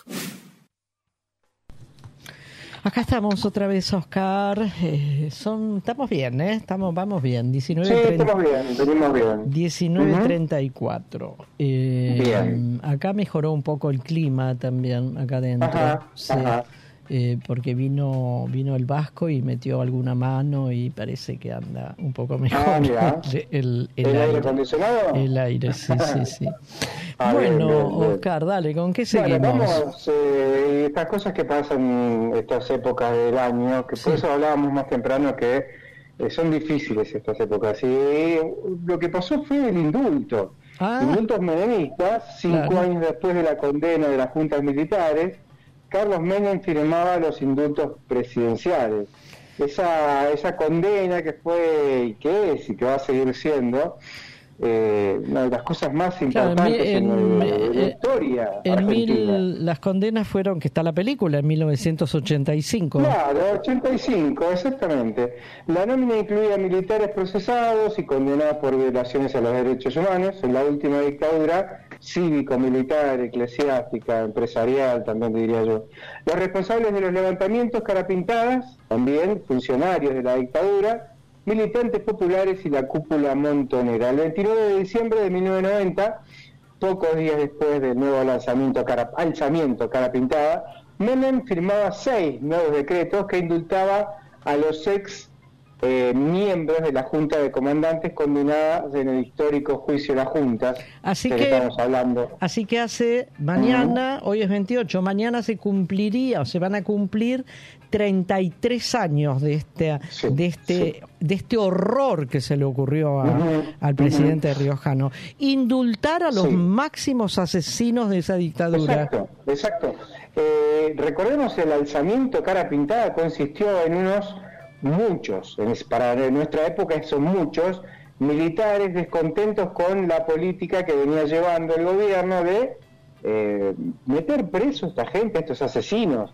Eh, Menem interpreta esto como una, un pedido, una mentira, ¿no? Lo digo yo, un pedido de la sociedad que quería dejar el pasado atrás. Esto que escuchamos, lo escuchamos muchas veces. Sí, Eh, te digo los reconciliarnos, nombres. reconciliación. Reconciliar, sí, eso es otra de, la- de las este, palabrejas que esgrimen esta gente.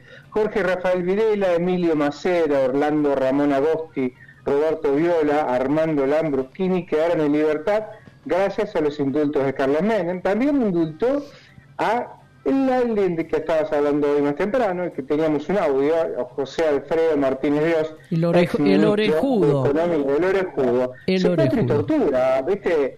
Eh, contra Federico Miguel Gutstein, eh, bueno, esta impunidad que decretó Menem alcanzó también a Suárez Mason, Sí. a Guillermo Juárez, Suárez, Suárez Mason, que fue otro de los genocidas.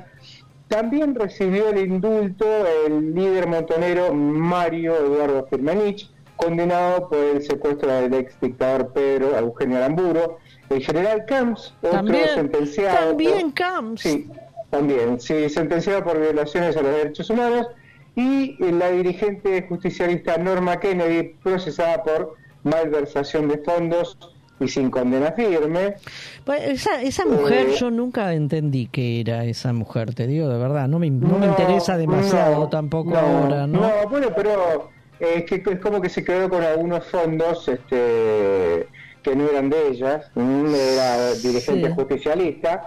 Eh, y en el mundo, al final de todo uno no sabe por dónde viene el No, problema acá. no pero, viste, in- indultar por indultar cayó, puede haber caído cualquiera, pero no cayó cualquiera. En realidad cayeron las cabecillas, ¿no? Sí. La última condena la recibió el represor Jorge Rafael Videla, fue dictada por el Tribunal Oral Federal número 6 de la capital federal hace 10 años. A sus 87, Videla recibe una pena de 50 años de cárcel por haber cometido delitos de lesa humanidad, secuestrar, ocultar y al menos 20 niños menores de 10 años. Dios mío, Le- Dios mío. identidad, este, también desapareció y mató a sus madres. Esto es una locura que para hoy parece eh, tan tirado de los pelos, tan de película. Y bueno, también tiene que ver con este nuevo gobierno que trata de ocultar esto, ¿no? Bueno, sí, Tiene una vicepresidenta que niega esto. Vicepresidenta que no vi- A represores en la cárcel, ¿no? Sí, no, no, a Videla, a Videla Oscar Por lo eso, visitó. por eso, justamente, hablamos de, eso, de, de este hombre. Eh, Eduardo, Emilio Eduardo Macera, 84 años, el hombre se convirtió, alar, convirtió él mismo a la Armada Argentina en un sinónimo de espanto. Sí. Eh, ir torturado, ser torturado, ir a la escuela de mecánica de la Armada, todo este tipo de cosas la gente, la gente que sabía, este, tenía terror por esto. Sí, Había este hombre- que lo transformó en torturadores, secuestradores y asesinos. Este hombre falleció en el Hospital Naval de Buenos Aires, víctima de un derrame cerebral, y te sumo algo a esto.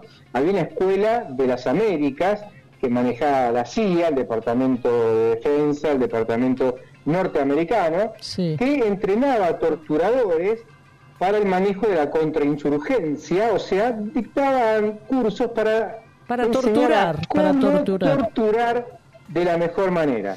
Eh, la eh, mejor la manera materia, la materia era Sí. tortura, digamos. Tortura, exactamente. Claro. Bueno, muchos de estos oficiales fueron a esa escuela, ¿no? Este, lamentablemente. Eh, decía, el otro fue Orlando Ramón Agosti, condenado Claro, a cuatro años y perdón, seis meses. perdón, Oscar, Sí, estos tres fueron los primeros, ¿no? Videla, Claro, Macera y claro. Agosti fueron los primeros, los que asumieron, pongamos entre comillas, más que asumir, Ajá. usurparon el 24 de Ujú. marzo de 1976. Exactamente, exactamente.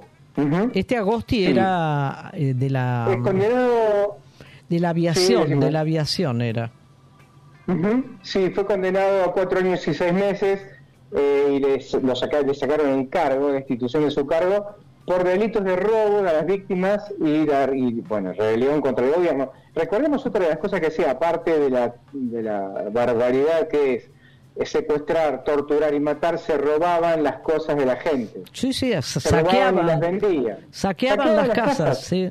Sí, sí, sí, no tenía ningún empacho.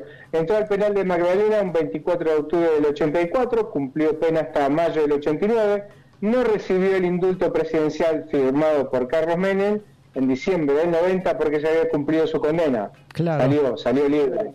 En el 93 solicitó judicialmente su restitución a un grado militar que lo había perdido, la justicia por suerte se lo denegó, murió víctima de cáncer en el Hospital Aeronáutico en la Ciudad de Buenos Aires en octubre del 97 y hay que recordar algo anterior a este indulto que fueron las leyes de obediencia debida y punto final Ah, sí, en el que gobierno de Alfonsín. torciéndole el mal brazo a eh, Alfonsín, a Raúl Alfonsín, que fueron, obviamente, eh, hay que estar en el contexto de esa época, los militares todavía tenían mucho poder, mucho poder. Sí, Eh, y ir en contra de esto, no digo que esté bien, eh, no es justificable, pero eh, termina con esto, con Menem haciendo esta ley de indulto que terminó echando por tierra a todo lo que uno podía pensar que iba a pasar. Bueno, y todo esto que te estás diciendo, esas leyes que nombraste recién, eh, de la obediencia de Mida, y no me acuerdo la otra, ¿cómo se llamaba? Del punto final. Ah, del punto, final. Y estos indultos, todo esto quedó sin efecto a partir del gobierno de Néstor Kirchner. Exactamente, eso también hay que recordarlo. Así es. También hay que recordarlo. Así es. Ahora, es, digo, vos viste que entonces, por todo esto que nos estás contando, el único que murió en la cárcel y en una cárcel Exacto. común fue Videla. Los otros dos murieron en los hospitales de sus respectivas fuerzas, digamos, ¿no? Sí, el de la Armada y el de la Aeronáutica. Sí, bien cuidado, ¿no? Bien cuidado, digamos también. Y supongo, sí, ambos dos enfermos. Eh, sí. Ambos dos Sí, sí, enfermos. bueno, sí. Bueno, se Sí, dice que se dice que Macera quedó como un vegetal porque tuvo un derrame cerebral en Sí, realidad. un derrame cerebral, sí. sí Bueno. Oscar, Ujú. un otro recuerdo para este mes de diciembre, ¿no? Sí, otro recuerdo. sí. ¿Qué mes? Eh, ¿Qué mes? separamos Así esto y nos vamos al último aire de nuestro Dale, programa. ¿eh? Dale, Sí, Elena, por favor. es, así es. Más vale Magazine. Podés escucharnos por la aplicación de Radio Monk o también escucharnos on demand por Radio Cut. Radio Monk. El aire se crea. Estamos en Facebook, en Instagram, Twitter y nuestro canal en YouTube. Más vale Magazine Radio. Bueno, eh, encontré un, un artículo de una colega eh, que se llama Flore-. Florencia González, eh, que es psicoanalista también, eh, porque también es algo muy propio de esta época del año, Oscar. Eh, Sí. Todo esto que hemos traído, además de la actualidad que nos, nos toca tan, tan, tan absolutamente de cerca, también Ajá. estamos en el último pro- programa del año, estamos también despidiendo a Más Vale Magazine hasta la semana próxima, que va a ser, va a ser el mes de enero ya. Eh, Hasta el otro año. y estamos, estamos metidos dentro de este momento del año, de este mes, de este lugar del almanaque que es tan particular, Oscar, porque además de todo lo que nos pasa como, como nación, como Argentina, eh, debutando con un nuevo gobierno, con las características que venimos señalando semana tras semana, además termina el año termina el Claro, año y la finalización del año también eh, significa y simboliza y trae mucha cosa, ¿no? Muchos, muchos pensamientos y muchas es. reflexiones. Y una de las tantas, y que no es para nada infrecuente, es la angustia que hay Oh, claro, en esta época del año. Y este sí es un tema del psicoanálisis, es un tema de mis Sí. colegas, digamos. Y Sí, este artículo sí. es del página 12, creo que lo leí hoy o ayer, no me acuerdo. eh, de Florencia González, que es psicoanalista y también es autora de un par de libros, y lo llama o lo tituló La angustia en las fiestas. Y Mm, yo extraje, Oscar, extraje nada más porque era bastante largo, extraje dos o Ajá. tres párrafos, ¿eh? nada más. Eh, Uno dice, ella dice, el discurso del no hay plata, el discurso que venimos escuchando y escuchando y escuchando todo el tiempo. Ajá. Viste que se hicieron sí, remeras ya, ¿no? Sí, sí, sí, hay, hay remeras que dice este, este, esta expresión. Eh. Ella dice, Florencia González dice, el discurso del no hay plata y los más de 300 ítems del DNU del presidente actual Oh, tiene claro, como claro. correlato un afecto. Y ese afecto es la angustia. Sí. Vos decime si hay alguien que no se haya angustiado Mm. con esto que está sucediendo en la Argentina.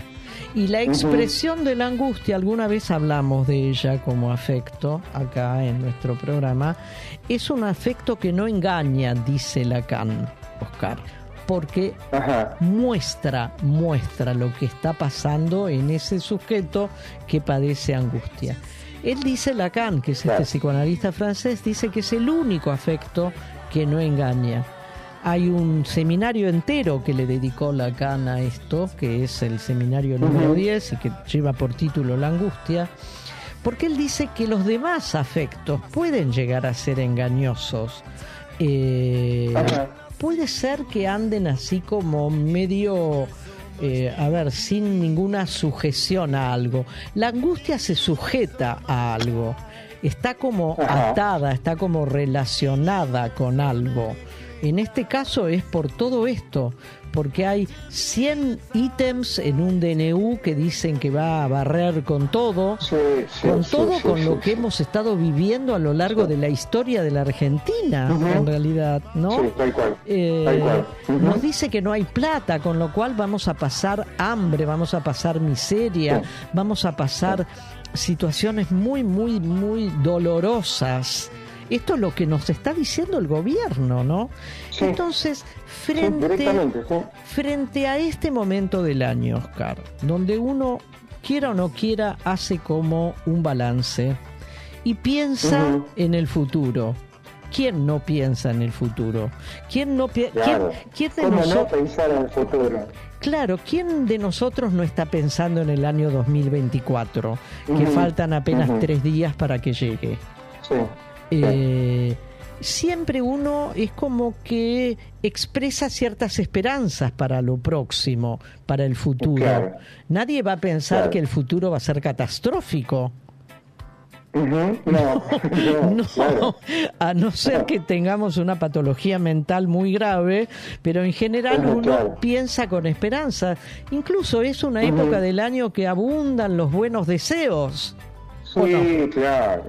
Sí, To- claro. Todos nos saludamos, che, feliz año, que lo pases lindo, que el año que viene, el año que viene sea mejor que este. Son frases hechas, pero que las repetimos todos los días. Sí, sí, aparte uno las desea para el otro. Sí, bueno, es cierto. sí. Es cierto, las repetimos todos los días.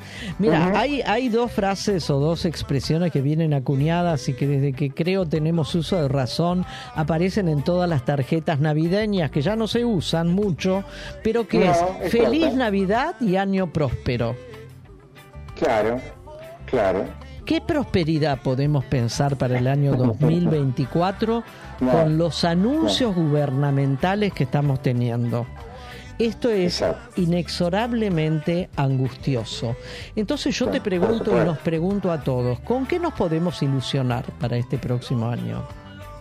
Nosotros, los argentinos, ¿eh? Claro. los argentinos, ¿con qué nos podemos ilusionar? Claro. Yo no tengo nada para ilusionarme. No, no, no. no. Nada. ¿Sabés cuál es la única ilusión que puedo expresar? Que este gobierno se vaya. Claro, sí, obvio. Que termine este gobierno. Como Sí. hace 22 años terminó el gobierno de Fernando de la Rúa. Sí. Bueno, que ter- esta sería una única ilusión, pero que no es tan simple, ¿no? no es tan simple. No, Entonces, no, si no. no. nos podemos ilusionar con casi nada, Oscar, ¿cómo vamos a vivir este fin de año? ¿Con angustia? Y Sí, sí, por supuesto. y sí, Sí. Y sí, Sí. no hay otra más que eso. Pero a pesar de esa angustia, vamos a tratar de celebrar algo. ¿Sí? Vamos a reunirnos con las personas que queremos. Algunos Sí. con una mesa más completa y con alguna bebida más rica. Algunos otros con una mesa muy, muy limitada. Pero todos nos vamos a reunir de alguna manera. Y todos vamos a levantar una copa, un vaso y vamos a brindar. ¿Y por qué vamos a brindar, Oscar? Te lo pregunto en serio, ¿por qué vamos a brindar? Ah, yo tengo para, bueno, yo tengo para brindar porque me enteré este año que voy a ser abuelo, por ejemplo. Por ejemplo, bueno, flor de brindis, ejemplo, nene. ¿eh? Flor de Ese- brindis. Ese que estoy viviendo en lo que a mí me parece un paraíso, que estoy enseñando algo que me gusta mucho, este, bueno, Bien. y que sigo trabajando y que tengo salud fundamentalmente. Bien. Sí. Yo creo que voy a brindar por, principalmente por mi hijo y por mi nietita, para que sigan, para que ella crezca y para que crezca bien, claro. para que mi hijo siga teniendo trabajo y mi nuera también siga teniendo trabajo, eh, Sí. para que yo siga participando en la vida. Ah, para que yo siga participando en la vida, que eso depende de la salud, que por suerte la tenemos, sí, yo por lo Sí, menos la sí, tengo. Pero al mismo tiempo de todo esto, Oscar, vamos a sentirnos muy vulnerables o no. Obvio, Nos estamos obviamente. sintiendo muy vulnerables. Sí, claro que sí, claro que sí. ¿Por qué nos sentimos muy vulnerables? Porque escuchamos discursos que nos amenazan. La, la ministra de Seguridad y la no sé quién dice, el que para no cobra. Es Sí. una amenaza. Lisa y llanamente es una amenaza. Sí, sí, sí, ni siquiera encubierta. No, a la vista de Ni todos. siquiera encubierta. A la vista de todos. Sí. Con lo cual, esas amenazas nos hacen sentir más vulnerables. ¿Por qué vulnerables? Porque pueden hacer con nosotros lo que quieran. Eh, Esto angustia, Oscar. Esto angustia. Sí. Esta Sí. dificultad, porque yo no diría imposibilidad, pero esta dificultad para ilusionarnos, para proyectar cosas para este próximo año, algún viaje, en mi caso, por ejemplo, que me gusta viajar, claro, claro. no sé si voy a poder viajar. No, Hay- claro. Eh, eh, hay se hace difícil proyectar algo en un año que anticipan las actuales autoridades como lo que vienen diciendo. Sí. ¿Cómo vamos a va proyectar? Exactamente. No, no, no. Eh, Bueno, todo esto angustia. Y esta, esta, esta colega, Florencia González, escribió este artículo, Oscar, que me parece interesante para que lo leamos, porque es cierto, Sí, nos angustiamos, cierto, sí. pero también es cierto que indudablemente vamos a encontrar motivos para celebrar y para brindar. De esto Claro. no me cabe duda que los no, vamos a si no, hay- si no lo encontramos, tenemos que buscarlo, aunque no lo veamos cerca, tenemos que encontrarlo, buscarlo y ver que, a qué se puede aferrar uno. Sobre todo nos pasa a los que tenemos empatía con el otro. Yo por ahí pienso, y seguramente vos también, ¿cómo puede ser una familia tipo que hoy por hoy se queda sin trabajo con chicos, en las fiestas que se gasta mucho más, y regalos, y esto y lo otro? y- ¿Qué puede hacer esa gente? Yo puedo decir, bueno, eh, voy a cortar lo que son vacaciones para el año que viene. Listo, no hay problema. Sí, puedo sí. cortar algún que otro gasto, puedo cortar siempre que siga teniendo trabajo. Pero esta gente no puede cortar nada, no hay nada que cortar. No. No, tienen nada que recortar. No, pero hay algo, pero hay algo, Oscar, que siempre va a estar presente. Hay algo que siempre va a estar presente y lo hemos nombrado muchas veces aquí. Hay algo que uno puede llamar como zanahoria, esa zanahoria que va delante Ah, sí. de nosotros y Sí, esa sí. zanahoria es a la que vamos a ir a buscar siempre, Oscar. Siempre. Sí, claro. Siempre. Claro. Y eso es la vida. Eso es vivir. Claro. Con lo cual, lo que tenemos para celebrar es que estamos vivos, que tenemos gente que nos quiere, y esto lo estoy diciendo para todos los que nos escuchan. Sí, tenemos supuesto, gente sí, sí. que nos quiere, tenemos gente a quien querer y por Exacto. quienes queremos seguir con esa zanahoria adelante, tratando de alcanzarla, sabiendo que no la vamos a alcanzar nunca. Claro, no, no vamos a. No, pero bueno, está ahí. Por suerte ahí. no la vamos a alcanzar. Está ahí. Por suerte, porque es el motor para que sigamos andando. Bueno, después de toda es, esta perorata que me inspiró Florencia González y que sugiero que leamos este artículo porque está muy lindo, de verdad, y es Sí, sí. Es esperanzador. Eso, eso hay que buscar siempre. Bueno, sí. nos vamos, Oscar, nos vamos hasta el próximo es. jueves. Bueno, Hasta el y vamos, año. vamos a no desearles. hablar. No, no, te iba a decir una palabra. No te quiero escuchar hablar hasta el año que viene. No, no, no, pero No, quiero decir, yo quiero desearles a todos los que nos están escuchando y a nosotros mismos y a Malena y al Vasco que están aquí también, eh, el mejor año posible. Claro. Con eso Así creo es. que está dicho todo. Con eso creo que está dicho Así todo. Bueno, Oscar, te Comparto. quiero mucho, te quiero mucho. No, yo también te quiero mucho, amiga del alma. Queremos mucho a todos ustedes que nos escuchan y que nos soportan desde hace tanto tiempo. Así es. Y- Muchas gracias siempre. Dale. ¿Los esperamos el jueves? Bueno, sí, los esperamos el año que viene eh, por acá y seguiremos lamentablemente con alguna mala noticia, pero es lo que hay. Aparte es una obligación. Yo me siento la obligación de decir lo que sé, decir lo quiero que se entiendan lo que creo que es lo correcto, que lo que sé, bueno, eh, y parte de eso también es este, este programa, es la micromilitancia, es este estar con el otro, acompañarlo y acompañarnos, que es lo que hace falta también. Así ¿Mm? es, así es. Bueno, por eso los esperamos, ¿eh? los esperamos el jueves Así próximo. te es. espero, te espero. Oscar, te espero Sí, el, el sí, jueves que viene. estamos. Dale. Chao, chao. Besitos a todos. Chao, chao. Gracias. Chao, chao.